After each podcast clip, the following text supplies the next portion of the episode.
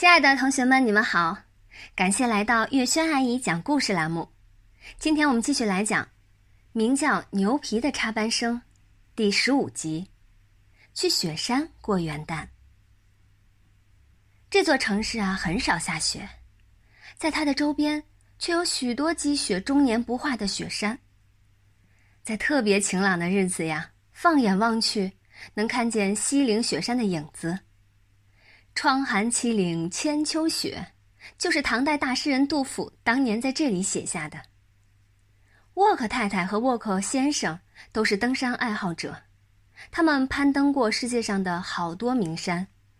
距离这座城市二百多公里以外的四姑娘山，他们向往已久，要在元旦的三天假期里带着牛皮去攀登四姑娘山。沃克先生和沃克太太。非常希望牛皮能约上几个朋友跟他们一块儿去，因为他们很能为孩子着想，跟同龄的伙伴在一起才会玩得开心。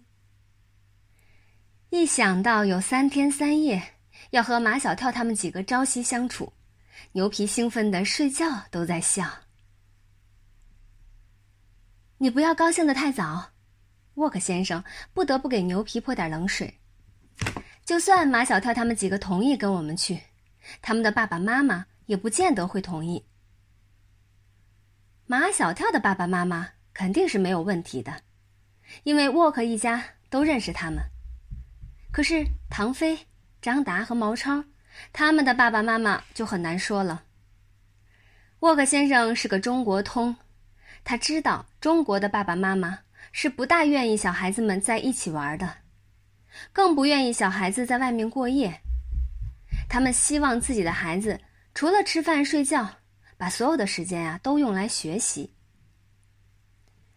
让牛皮喜出望外的是，跟马小跳他们几个一说，不仅他们几个没问题，就连他们的爸爸妈妈，他们也保证没问题。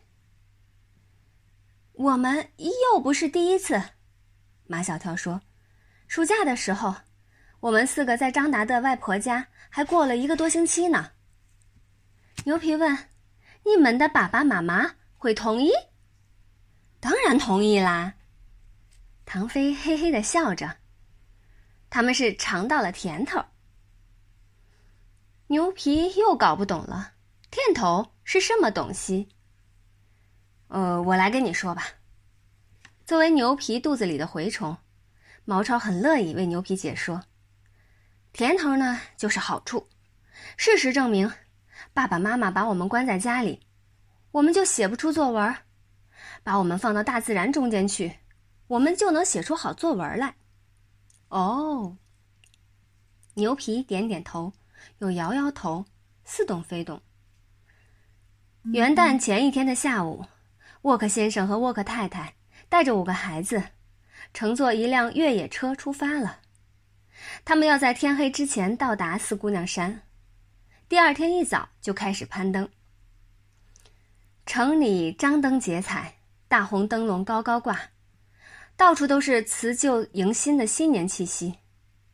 越野车在拥堵的街道上至少爬行了一个小时，才出城上了高速公路。高速公路啊，一直通到雪山脚下，这个常年。温润的城市，只有两个小时的高速公路的路程，就能观赏到雪域美景。这便是这个城市的迷人之处。下了高速公路，司机把车停在山道边。干哈不去了？毛超打开车门，脚一沾地便滑了一跤。哎呦，这么滑呀！漫山遍野被积雪覆盖。山道的路面上结了冰，唐飞说：“这样的路，车胎上必须安上防滑链，才不会出危险。”这是唐飞的经验之谈，他不是第一次进雪山。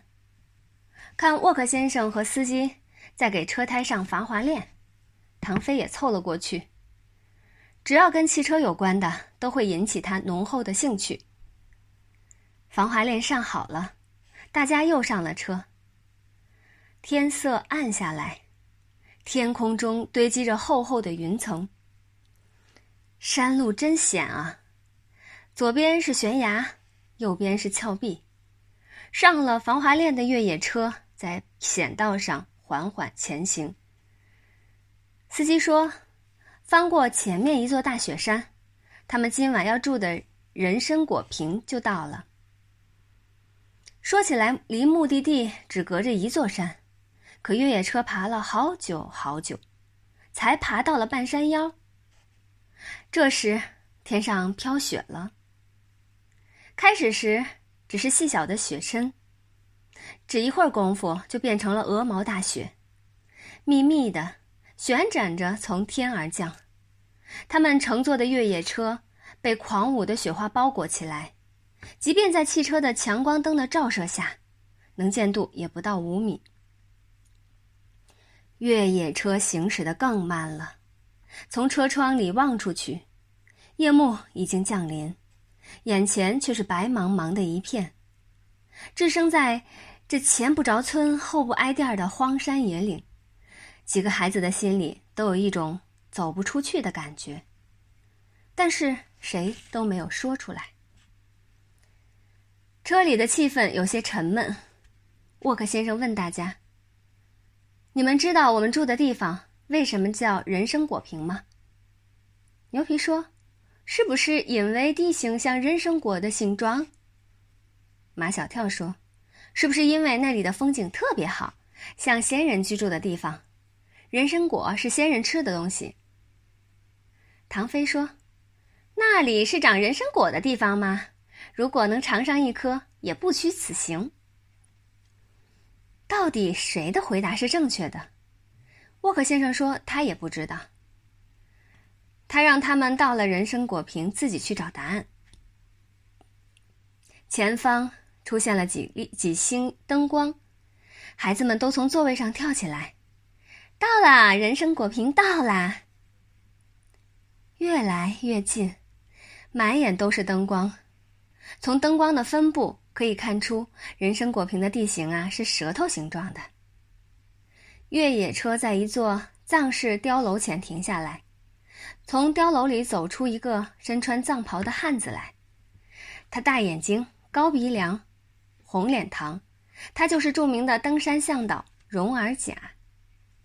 荣尔甲把他们迎进碉楼，宽敞的厅堂里正在举办晚会。参加晚会的人都是从全国各地聚集到这里来登山爱好者。他们围着厅堂中央燃得正旺的火塘，跳着豪放的锅庄。这些登山爱好者们都是在网上认识的。沃克先生和沃克太太见到这里的每一个人都像见到亲人一样。他俩很快加入到跳锅庄的队伍里，一边跳一边喝着青稞酒。荣尔甲的妻子央金，一个美丽的藏族女人，她把几个男孩带到饭厅里，给他们每人倒上一碗热腾腾的酥油茶。牛皮端起一碗酥油茶，咕咚咕咚一饮而尽。马小跳呀，闻了闻，他觉得味道太怪，喝不下去。唐飞、张达和毛超也都喝不下去，他们不明白牛皮是怎么喝下去的。像得很。牛皮双手捧着银碗，问杨金：“我可以再喝一碗吗？”牛皮连喝两碗后，说他浑身热乎乎的，当即脱下了羽绒服，接着又脱下了毛衣，身上只穿了一件方格衬衫。毛超悄声说道：“我们不喝酥油茶，藏族人民会不会觉得我们没礼貌？”没关系，很多汉人都喝不惯酥油茶。杨金听见了毛超的话，我给你们煮牛肉汤，牛肉汤也是暖身子的。喝了牛肉汤，又吃了蘸盐的牛肉，肚子饱了，身子也暖了。厅堂里的锅庄啊，还在热烈的进行。沃克先生和沃克太太沉醉在锅庄里。